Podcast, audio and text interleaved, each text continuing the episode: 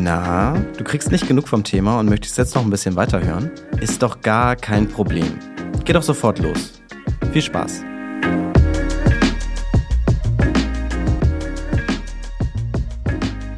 Hallo und herzlich willkommen. Christoph Martin May und Carsten Sandhopp vom äh, Statistischen Bundesamt sitzen mir gegenüber. Wo erreiche ich Sie beide denn gerade? Ja, guten Tag. Äh, wir sind gerade in Wiesbaden. Ja, super. Wir gehen heute mit geballter Manpower vor, denn heute geht es darum, dem großen Schreckensgespenst Inflation mal auf den Grund zu gehen. Und da habe ich dann Sie beide hier ins Interview reingeholt. Und jetzt haben Sie sich gerade schon vorgestellt, Herr May. Können Sie beide noch mal kurz sagen, wer Sie sind und was Sie dann eigentlich beim Statistischen Bundesamt machen?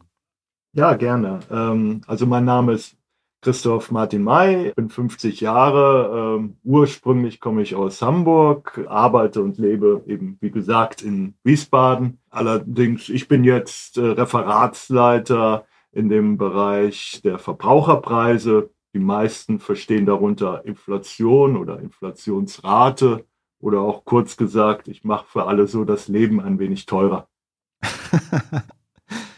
Ja, mein Name ist Carsten Sandhob. Ich bin 43 äh, Jahre, komme aus Frankfurt am Main, äh, nicht weit von hier. Dort bin ich geboren und inzwischen lebe ich da auch wieder. War auch mal in Berlin und in Mainz. Äh, ich bin Referent in einem Querschnittsreferat in der Preisstatistik, das sich mit Methoden und Kommunikation der Preisstatistik beschäftigt. Und das finde ich jetzt interessant. Was machen Sie denn da den lieben langen Tag, Herr Sandhob?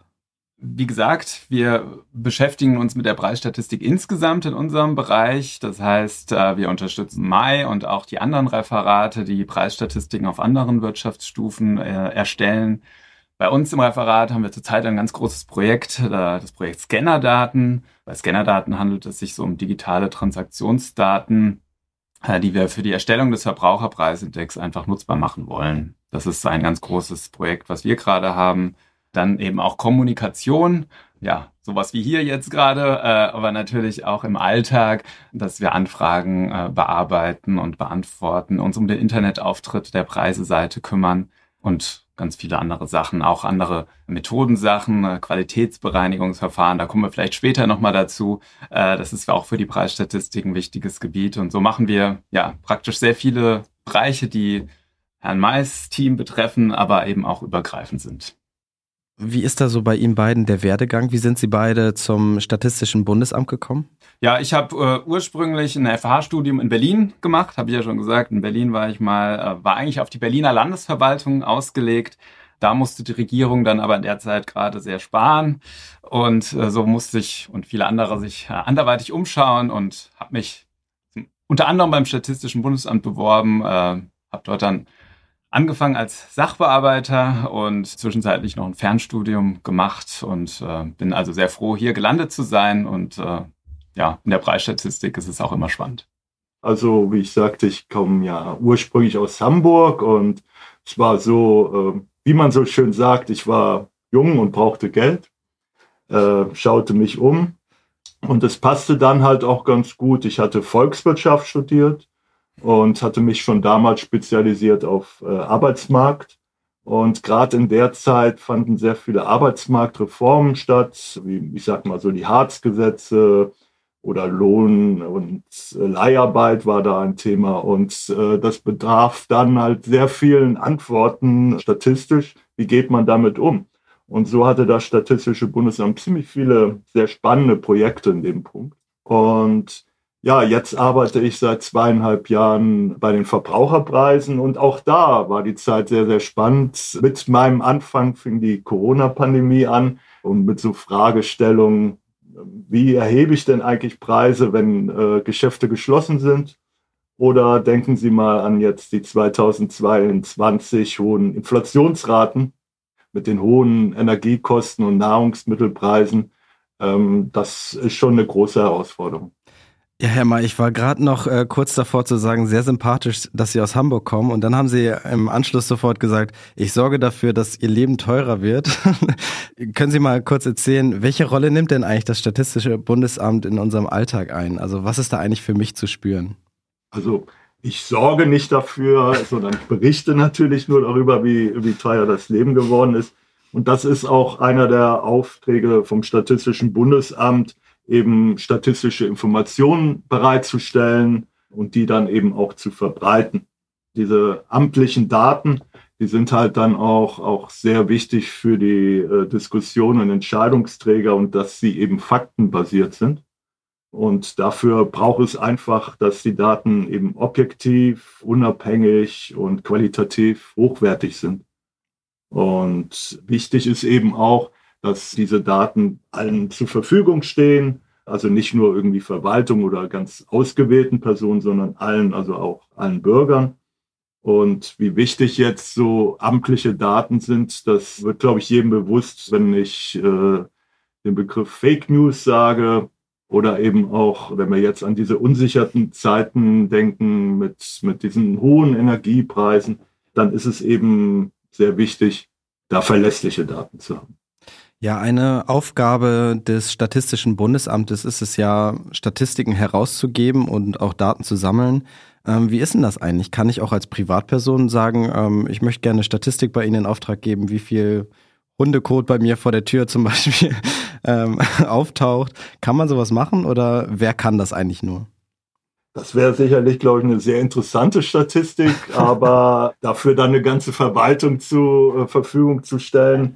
Also äh, grundsätzlich stehen natürlich die Daten zur Verfügung, aber hinter diesen Statistiken, da stecken immer Gesetze und äh, Rechtsverordnungen. Also letztlich der Gesetzgeber. Und daher geschieht das einerseits natürlich national, aber auch sehr viel von unserer Arbeit ist halt äh, europäisch bekundet. Und wie läuft das? Also wie kommen diese Aufträge rein? Wer gibt die bei Ihnen in Auftrag dann? Ja, also äh, letztlich in, in Form der Gesetze. Also steckt da so eine Gesetzmäßigkeit, also keine Erhebung, kann man letztlich sagen, ohne gesetzliche Grundlage. Und gibt es auch gewisse Statistiken, die Sie herausgeben, die besonders hohe Aufmerksamkeit erregen, also die nicht nur intern, sondern auch äh, extern von hoher Bedeutung sind? Ja, natürlich. Also ich kann jetzt nur ganz ausgewählte natürlich nennen, äh, einen ganz kleinen Ausschnitt. Äh, nehmen Sie es mir nicht übel, wenn ich dir die Preisstatistik gleich als erstes äh, nenne. Das ist aber tatsächlich einer unserer ganz wichtigen Statistiken, die Verbraucherpreise, aber auch andere Preisstatistiken, zum Beispiel Erzeugerpreise. Also da sind die Daten einfach sehr gefragt. Dann ist natürlich das Bruttoinlandsprodukt äh, eine ganz wichtige Kennzahl, die sehr nachgefragt wird, wo immer sehr großes Medieninteresse ist. Ergebnisse des Zensus. Letztes Jahr war großes Zensusjahr. Äh, die werden natürlich auch mit Spannung erwartet. Ganz besonders. Und ja, das einfach nur mal so als ein paar Schlaglichter. Mhm. Und die Verbraucherpreise, die haben ja gerade im letzten Jahr 2022 äh, ja ziemlich hohe Aufmerksamkeit auf sich gezogen. Aber ich weiß nicht, es wird in den Medien wird ja sehr, sehr viel über Inflation gesprochen und äh, es ist ja schon ein sehr, sehr komplexes Thema. Deswegen möchte ich das einmal mit Ihnen aufdröseln. Und da stellt sich dann natürlich erstmal die grundsätzliche Frage, was ist das denn überhaupt Inflation?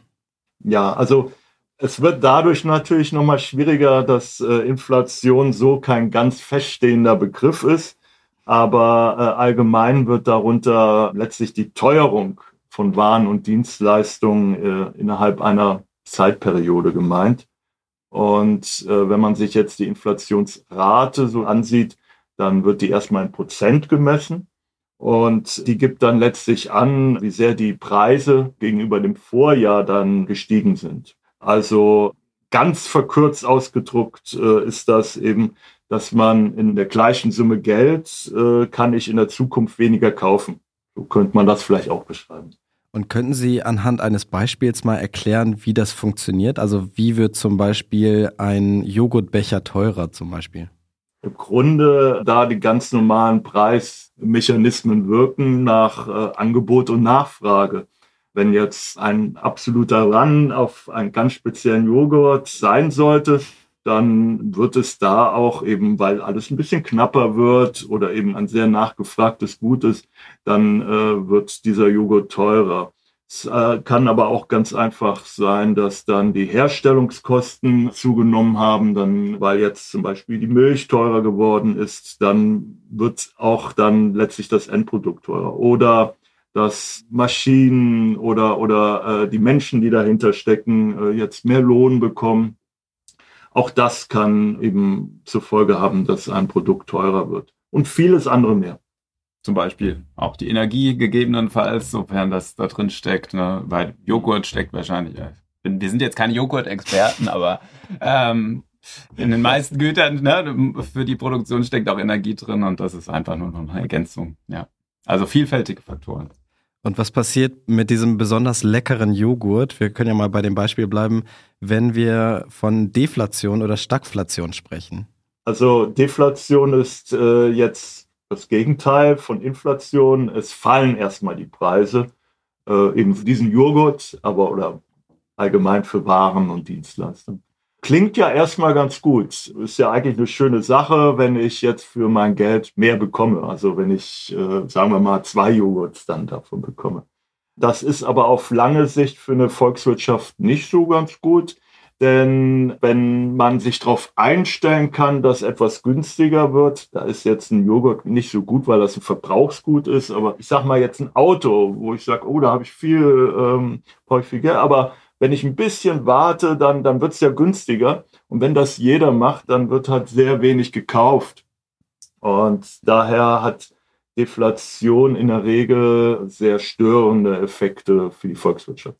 Und was ist dann Stagflation? Ja, Stagflation, da steckt einmal die Inflation drin, aber auch die wirtschaftliche Stagnation. Das heißt also, es kommt weder zum Wachstum, was äh, ganz gut ausgedruckt wird äh, in den Zahlen der, des Bruttoinlandsprodukts. Aber trotzdem bei gleichzeitiger ähm, Inflation, hoher Inflation, also nicht ähm, schon höheren Raten. Da kann man jetzt zum Beispiel sagen, dass das Jahr 2022 äh, zwar geprägt war durch hohe Inflationszahlen, aber die Wirtschaft hatte trotzdem ein Wachstum. Deshalb 2022 war kein Jahr der Stagflation. Kurze Pause, dann geht's weiter. Hey, frohes Neues! Na, schon Vorsätze fürs neue Jahr überlegt? Die Mitgliedschaft im Gym ist bereits abgeschlossen und diesmal willst du es aber wirklich durchziehen und 20 Kilo Muskelmasse für den Stirnacken oder Bubble Butt aufbauen? Respekt. Klingt aber ziemlich anstrengend. Du hast viele Vorsätze fürs neue Jahr. Fang mit was Leichtem an und investier mit Scalable Capital in deine Zukunft. Das Beste daran, bis zum 31.01. bietet Scalable allen Neu-, aber auch Bestandskunden, die ihr Konto upgraden wollen, einen Bonus von bis zu 50 Euro. Die Aktion gilt für den Free, Prime, aber auch den Prime Plus Broker. Wer dazu noch einen Freund wirbt, da stockt Scalable kurzfristig den Bonus von 25 auf 50 Euro auf. Also, macht 2024 zu eurem finanziellen Erfolgsjahr mit Scalable Capital. Nimm dir jetzt mal eine kurze Pause, schau mal bei scalable.capital vorbei. Das ist scalable mit C, .capital mit C. Oder noch besser, klick auf den Link in den Show Notes und erfahr alles über diese Top-Kondition. Und dann geht's auch schon weiter mit dem Podcast. Viel Spaß! Und wenn wir uns diese Inflationsraten einmal anschauen, Sie haben gesagt, es wird in Prozent bemessen. Wie bemisst man sowas denn auf ein ganzes Land? Also, äh, dass Preise variieren, ist ja klar, aber wenn Sie dann eine ganz klare Zahl rausgeben, wie wird das denn eigentlich bemessen? Also, Preise werden dezentral erhoben, das heißt also regional. Und uns ist auch halt sehr wichtig, dass wir die regionale Preisentwicklung genau erfassen. Denn wenn ich mal als Beispiel Mieten nehme, äh, da wird einem vielleicht schnell klar, dass die Preisentwicklung kann sehr, sehr unterschiedlich sein. Allein schon innerhalb eines Bundeslandes kann das sehr unterschiedlich sein. Und äh, diese dezentrale Preiserhebung, die wird von 14 statistischen Landesämtern äh, in Deutschland organisiert. Warum nicht 16? Wir haben ja 16 Bundesländer, weil Hamburg und Schleswig-Holstein gemeinsam äh, arbeiten, gemeinsames Amt haben und Berlin und Brandenburg. Und äh, wir rechnen die Verbraucherpreise sowohl für Deutschland insgesamt, aber eben auch für alle Bundesländer. Und die äh, Ergebnisse der Bundesländer, die gehen jeweils mit einer Gewichtung ein in das Bundesgebiet. So äh, sind dann auch unterschiedliche regionale Preisentwicklungen dort dann auch entsprechend äh, abgebildet. Aber das Ganze wird ja vor allem dann in einer Zusammenstellung von einem Warenkorb bemessen. So entstehen ja diese Inflationsraten. Können Sie uns da mal erklären, wie das dann funktioniert? Kann ich gerne mal wieder einhaken, äh, obwohl das eigentlich die, vor allem die Mitarbeiterinnen und Mitarbeiter von Herrn May äh, machen, aber wir als äh, Querschnittsreferat sind natürlich auch da ganz äh, nah dran. Ja, der sogenannte Warenkorb haben Sie ja schon genannt. Der ist ganz wichtig für die Berechnung des Verbraucherpreisindex. Und für den Warenkorb haben wir so etwa 700 Güterarten definiert, also vom Apfel über den Kinobesuch bis zur Wohnungsmiete.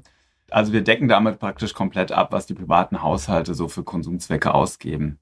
Und über diesen Warenkorb ähm, läuft dann die Preismessung. Also für jede dieser Güterarten, wir sprechen dann von etwa 700 Güterarten, für die wird ähm, die ähm, werden die Preise beobachtet, die konkrete Auswahl der Produkte, die orientiert sich dann immer daran, was wirklich gekauft wird. Also der, der viel gekaufte Joghurt beispielsweise jetzt bei der Güter Joghurt ist dann da drin äh, und wird dann in den Geschäften ausgewählt. Da sind dann die statistischen Ämter der Länder vor allem, also ganz stark eingebunden. Die machen praktisch diese Preiserhebung vor Ort äh, und ähm, nehmen da die Preise auf und wir beziehungsweise die Kolleginnen und Kollegen vom Herrn May insbesondere ähm, decken dann den Onlinehandel ab, auch ein ganz wichtiger äh, Bereich im Einzelhandel. Und so wird dann praktisch für diese vielen, ja, hundert oder mehreren hundert Güterarten äh, werden die Preisentwicklungen zusammengetragen. Und wichtig ist, zum Warenkorb gehört immer auch das Wägungsschema.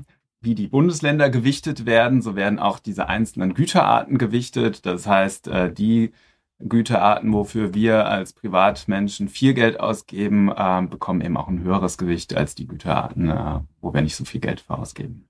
Immer gesehen auf ein ganzes Jahr. Ja. Aber Konsum ist ja was sehr, sehr Persönliches und ja auch was teilweise sehr Politisches mittlerweile.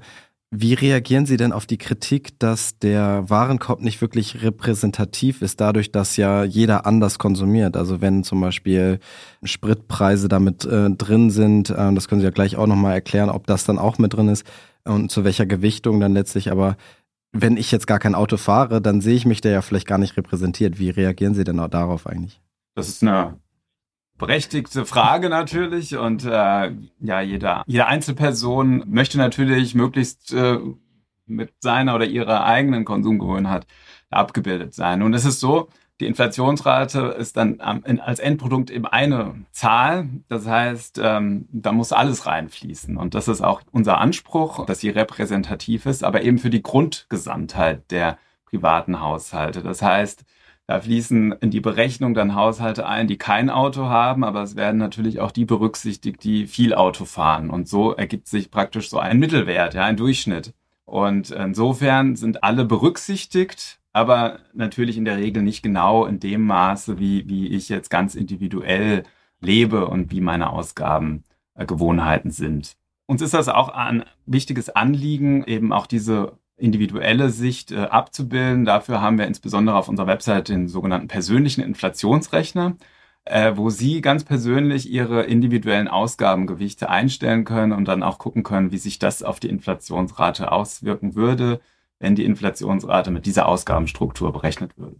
Das finde ich sehr, sehr spannend und ich habe das auch schon mal gemacht. Das ist natürlich äh, auch ein bisschen aufwendig, weil man sich dann nochmal hinterfragen muss, was, wie konsumiere ich eigentlich? Aber es ist ja auch sehr interessant, dass man das erstmal auf dem Schirm hat, was man da eigentlich jeden Tag oder auch dir im Monat an Gütern einkauft dann letztlich. Aber ich stelle mir in diesem Zusammenhang dann auch die Frage, wird denn eigentlich grundsätzlich immer alles teurer? Weil manche Produkte haben dann ja auch mehr Leistung, wo das, der Preis dann auf einem ähnlichen Niveau liegt. Also gleicht sich das dann nicht sogar aus? Ich hatte ja schon kurz mal das äh, Stichwort Qualitätsbereinigung fallen lassen. Äh, genau, das geht dann in die Richtung, wo wir auch ähm, genau gucken, bei welchen Gütern wir das ansetzen müssen. Also grundsätzlich mal so eine Art Idealwelt für uns Preisstatistiker wäre, also preisstatistisch gesehen, ja, wenn wir einen völlig stetigen Markt hätten, wo immer jeden Monat genau die gleichen Produkte zu gleichen Anteilen gekauft würden, dann, dann hätten wir diese Frage nicht. Aber wie Sie sagen, so ist es ja nicht und es ist viel Bewegung drin im Markt und das ist ja auch gut für die Volkswirtschaft und äh, für die Innovation. Und gerade jetzt bei technischen Produkten und bei der IT, da ist es so, dass wir natürlich das berücksichtigen, dass da ein stetiger Wandel ist und wir auch immer die aktuellen Modelle in der Preisbeobachtung drin haben. Und durch ja, Qualitätsbereinigungsverfahren äh, können wir gewährleisten, dass trotz dieser Produktänderungen wir ja den reinen Preisvergleich abbilden. Das ist nämlich unser Ziel, eigentlich Gleiches immer mit Gleichem so über die Zeit zu vergleichen. Und da, wo das eben nicht geht, äh, da gibt es dann verschiedene Verfahren, eben diese Qualitätsveränderung äh, rauszurechnen äh, durch zum Beispiel die hedonische Methode, ein ganz besonders äh, ausgeklügeltes Verfahren, was wir beispielsweise eben auch bei PCs und Notebooks äh, anwenden, um dann auf diese Weise eben ja die, die reine Preisentwicklung ähm, abbilden zu können. Übrigens ging es bei PCs und Notebooks über eine lange Zeit wirklich tendenziell auch nach unten dann mit den Preisen. Ja, was ganz ähnliches sieht man ja auch bei Fernsehern, also dass die Leistung steigt, aber dass der Preis zurzeit auf jeden Fall gerade sinkt, also Stand Frühjahr 2023. Aber dadurch, dass die Produkte sich ja auch verändern und dass Preise sich verändern, muss der Warenkorb ja auch eigentlich stetig angepasst werden und das ja auch kommt ja auch noch dazu, dass das Konsumverhalten sich ja auch noch verändert. Ich meine, in Zeiten von Klimawandel konsumieren die Menschen ja auch ganz anders. In welchem Turnus wird denn dieser Warenkorb eigentlich angepasst? Also, wir sprachen ja die ganze Zeit von Gütern, zum Beispiel Fernseher, wäre ja dann durchaus ein, aber wenn wir dann auf das Einzelprodukt gehen, also einen ganz speziellen Fernseher, den wir uns dann angucken, da reagieren wir dann letztlich laufend. Das wird laufend aktualisiert. Denn wenn jetzt ein ganz spezieller Fernseher an Bedeutung verliert oder gar nicht mehr angeboten wird, sowas gibt es ja auch dann, oder durch äh, Lieferschwierigkeiten, das äh, dürfte im technischen Bereich zuletzt auch ein großer Faktor gewesen sein, dann tauschen wir das aus durch ein entweder Nachfolgeprodukt oder eine, eine sehr ähnliche oder neue Variante weil wir vergleichen ja jetzt nicht immer den Fernseher, der noch vor 20 Jahren angeboten wird, sondern äh, das wäre dann wahrscheinlich auch schwierig zu finden, ja, ja. Äh, äh, sondern äh, müssen dann letztlich gucken, was hat denn Bedeutung. Also das passiert ständig. Aber es gibt dann, und da spielen Sie, glaube ich, darauf an, eine systematische Überprüfung der Güterauswahl, also wieder der Oberkategorie. Und die erfolgt alle fünf Jahre. Und das so im Rahmen der üblichen Basisjahrumstellung. Und da werden halt genau solche Sachen halt auch angeschaut, denn es ist halt die Verbrauchsbedeutung, das ist dann letztlich das Entscheidende, äh, was wir uns dann äh, anschauen und überprüfen. Ja, ich glaube, ich, es war jetzt recht verständlich, was der Warenkorb eigentlich ist und wie er zusammengestellt ist. Aber mich würde jetzt nochmal interessieren, wie denn dann am Ende konkrete Inflationsraten dann rauskommen, die Sie dann ja auch veröffentlichen? Also ähm, das äh, hört sich bestimmt dann auch ein bisschen komplex an, aber wir haben also etwa 700 Güterarten, die wir da äh, erfassen, davon sehr, sehr viele Einzelprodukte.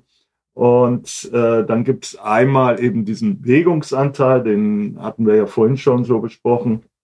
Aber dann haben wir auch so etwas wie Geschäftstypen, die wir ähm, schauen. Also das ist zum Beispiel, äh, haben wir es online gekauft oder im, beim Discounter oder im Supermarkt und ähnliches. Und dann kam auch noch, äh, gerade äh, hatten wir auch drüber gesprochen, die Ländergewichtung, also damit der regionale Aspekt dabei ist. Ja, und all dies kommen wir dann sozusagen zu einer, einer Preisentwicklung von jeweils dann einem Gut. Und ja, da äh, nehmen wir dann entsprechend dann letztlich auch je nach Wägungsanteil äh, geht dann dieses Gut äh, letztlich in den Gesamtindikator Inflation ein. Also für die meisten unter uns durfte jetzt beispielsweise die Mieten, die Mietkosten der höchste Anteil sein. Deshalb geht dann durchschnittlich die Mieten als stärkster Faktor in die Inflation dann letztlich ein. Jetzt haben wir aber in der letzten Zeit vor allem inflationäre Entwicklungen gesehen bei den Preisen. Ab wann würde man denn eigentlich von einer Deflation oder Stagflation sprechen, die ja eben auch schon mal Thema waren, die Sie auch äh, erklärt haben? Es gibt auch dafür jetzt so keine ganz eindeutigen Definitionen, aber das müssen schon langanhaltende Prozesse sein also die Inflationsrate muss wirklich über einen ganz langen Zeitraum dann im negativen Bereich sein. Vielleicht erinnert sich der eine oder andere im Spätherbst 2020 kam es tatsächlich zu negativen Inflationsraten in Deutschland, die vor allem durch äh, negative Energiepreise, äh, Preisentwicklung geprägt waren. Und das war aber jetzt keine Phase, die, von der wir jetzt von Deflation sprachen, weil die war, betraf nur wenige Güter und betraf dann auch nur eine sehr kurze Zeit. Das muss also länger und nahezu alle Güter betreffen. Und so ähnlich ist es halt bei der Stagflation. Da äh, muss also über einen längeren Zeitraum also kaum eine wirtschaftliche Entwicklung, gemessen durchs BIP, oder auch eine hohe Inflation und meistens kommt dann auch noch ähm, Unterbeschäftigung, also Arbeitslosigkeit dazu. Aber bleiben wir mal im Jahr 2020. Da ist ja was Interessantes passiert. Und zwar auf einmal mussten alle zu Hause bleiben wegen eines äh, kleinen Erregers, der sich breit gemacht hat. Welche Auswirkungen hat denn die Lebensweise der Menschen auf Preisentwicklung? Wenn sich die Konsumgewohnheiten ändern, 2020 war es ja zum Teil nicht ganz freiwillig, weil wenn ich jetzt in bestimmten Geschäften nicht kaufen kann, kann ich auch bestimmte Waren nicht bekommen oder ich konnte ja, ja kaum reisen beispielsweise. Ähm, ja, also wenn sich die Konsumgewohnheiten ändert, dann zeigt sich das auch verzögert äh, in, dann in der Wägung für die einzelnen Güter oder jetzt auf ganz konkrete Produkte ähm, und geht dann so letztlich in die Inflationsmessung ein. Aber jetzt zum Beispiel lange kannte unser Warenkorb ja nicht äh, die FFP2-Masken oder mhm. Corona-Test. Die sind jetzt in einem Warenkorb drin, aber die waren 2019 zum Beispiel da noch nicht enthalten.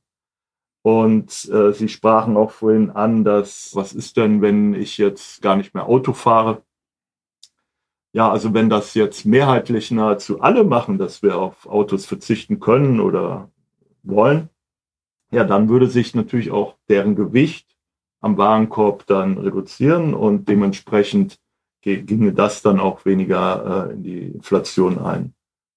Wir hatten ja eben schon das Thema Preisentwicklung und da haben Sie ja von Angebot und Nachfrage gesprochen. Es gibt ja so Produkte, die schon seit was weiß ich wie vielen Jahren und vielleicht auch Jahrhunderten von uns konsumiert werden. Und da ist das Beispiel Milch, fällt mir da sofort ein. Warum schwanken Preise bei sowas denn überhaupt? Weil es ist ja eigentlich eine ziemliche Planbarkeit dabei. Also Menschen trinken Milch, wir konsumieren schon seit Jahren Milch, wir lieben Milch scheinbar. Warum bleibt der Preis von Milch dann eigentlich nicht konstant?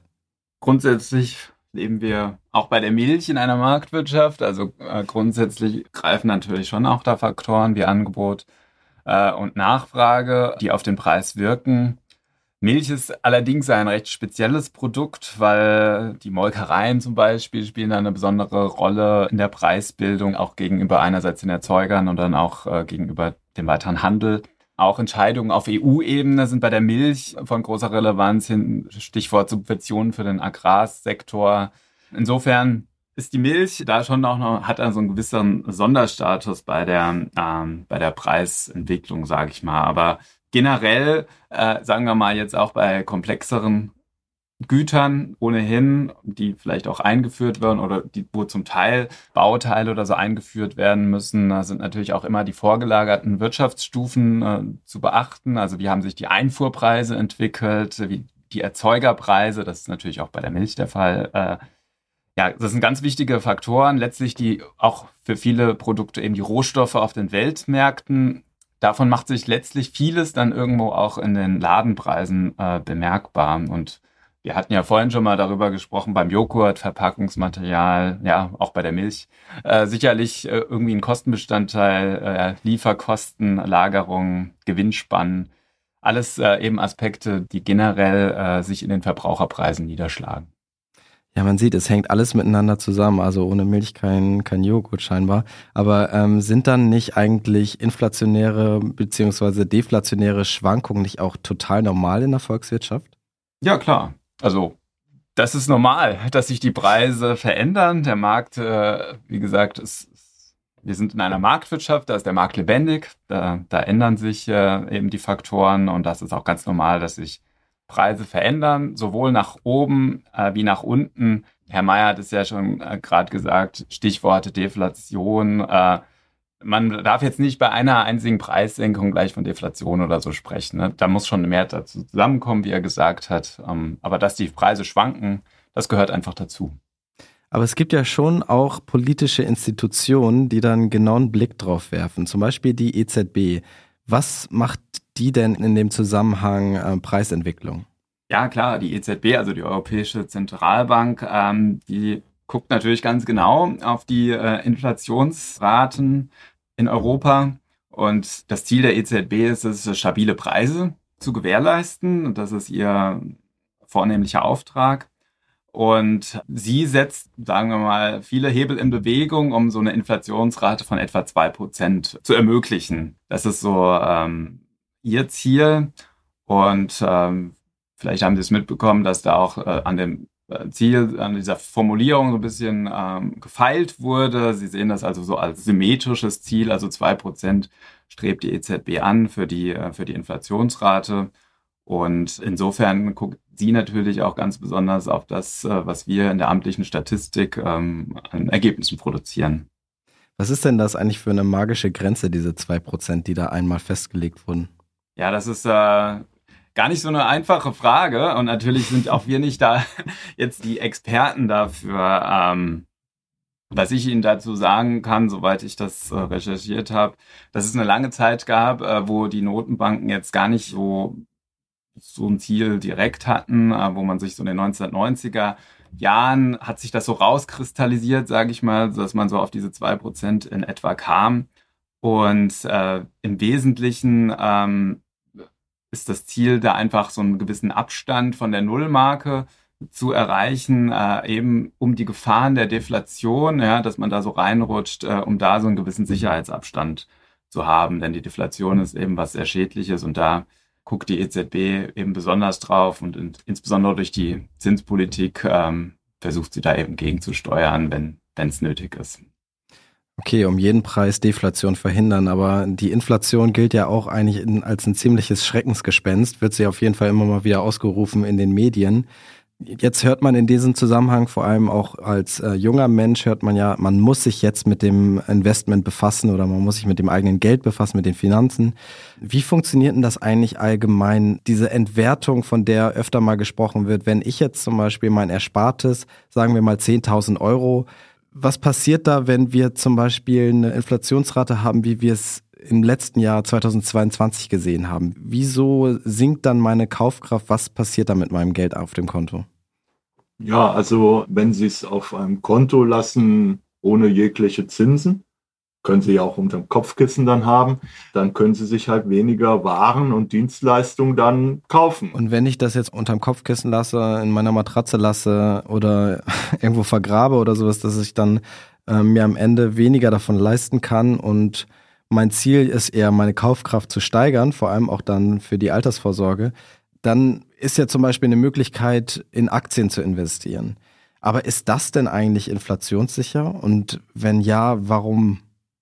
Ja, also grundsätzlich haben jetzt Aktienkurse und die äh, Inflationsrate jetzt so unmittelbar miteinander nichts miteinander zu tun.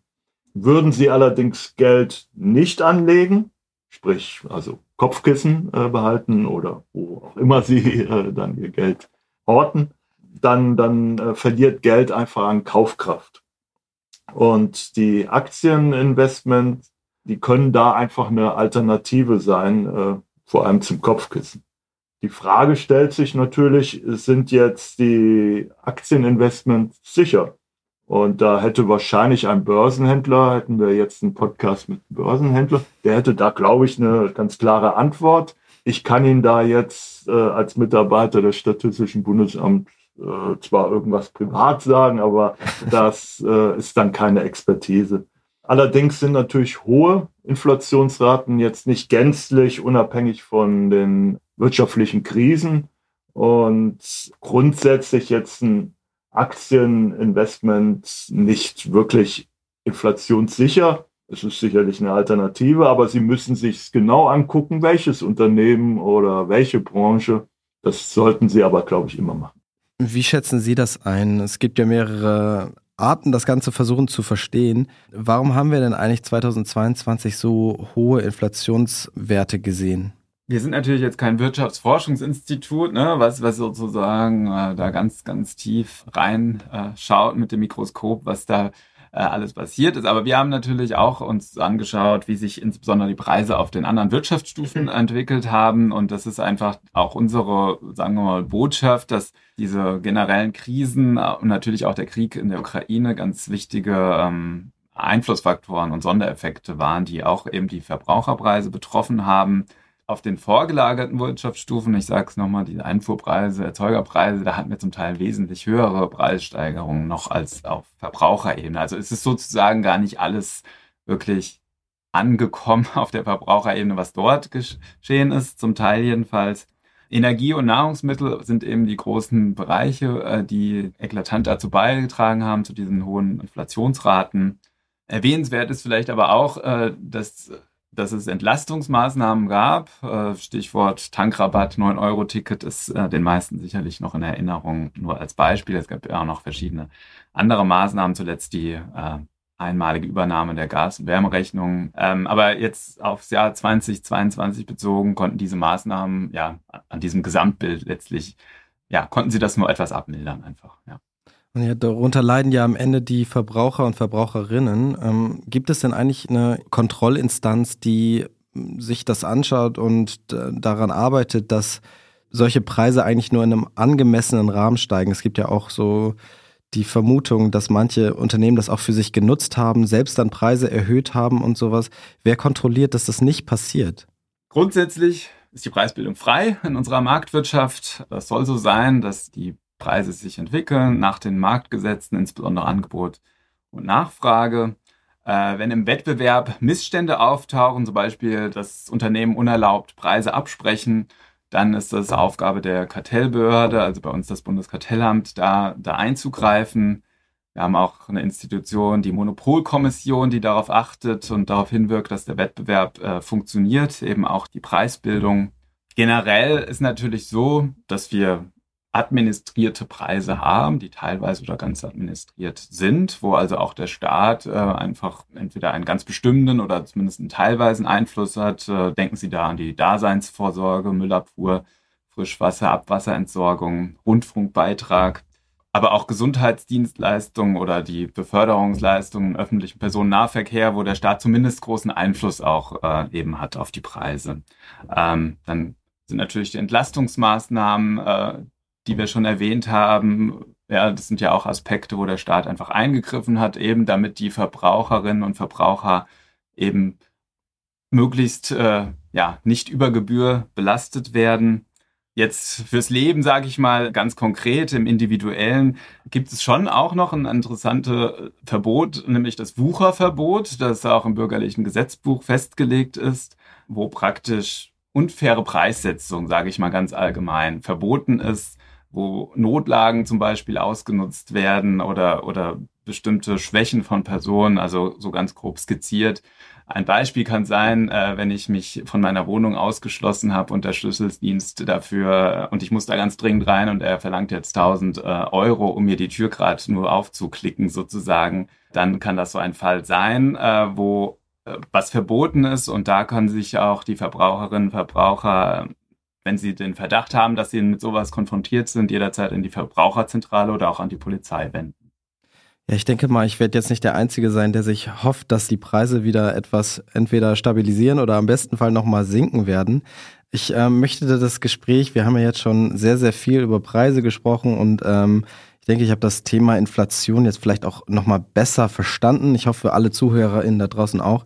Ich möchte das Gespräch aber gerne mit einer Prognose beenden und zwar jetzt nicht aus Sicht des Statistischen Bundesamts, weil Sie sagen ja, Sie machen keine Prognosen hinsichtlich der Verbraucherpreise, aber Sie beide würde ich trotzdem gerne nochmal persönlich fragen, was sind denn eigentlich Ihre Erwartungen, ähm, was die Preisentwicklung für dieses Jahr 2023 angeht?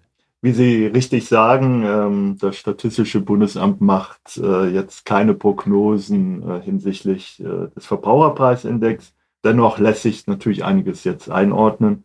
Das Jahr 2022 war ja sehr geprägt durch die Energiepreise, weil diese eben enorm oder sprunghaft sogar gestiegen sind.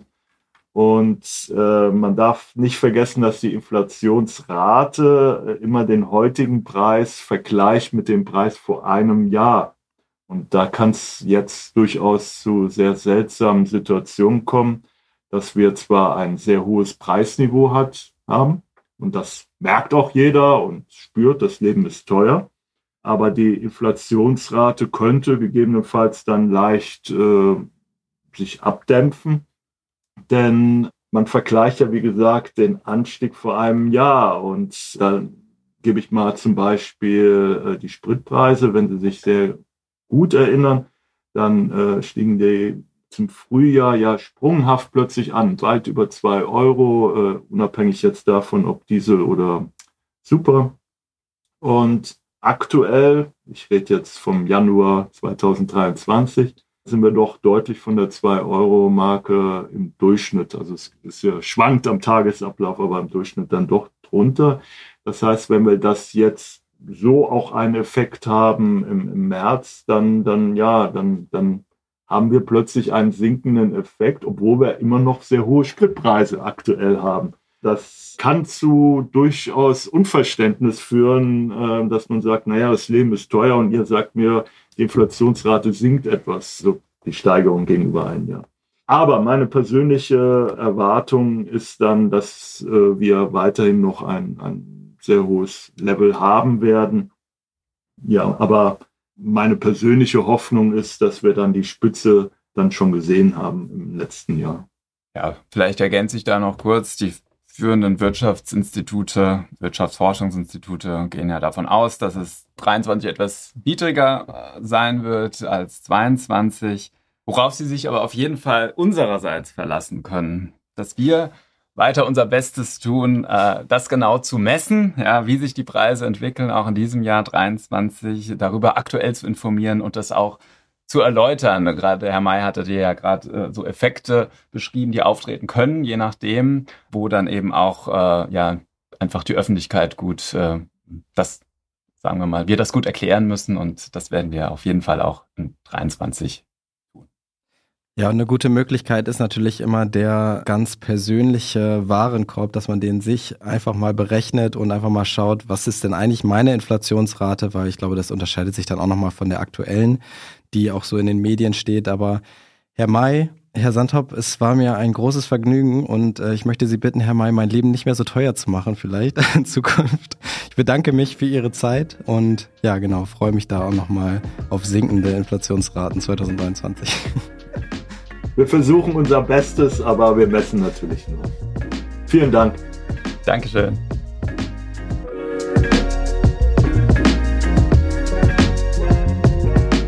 Expedition Interview ist ein Mint Original Podcast. Idee, Moderation und Produktion Jared Schmidtke. Schnitt Yoshimi Saravia.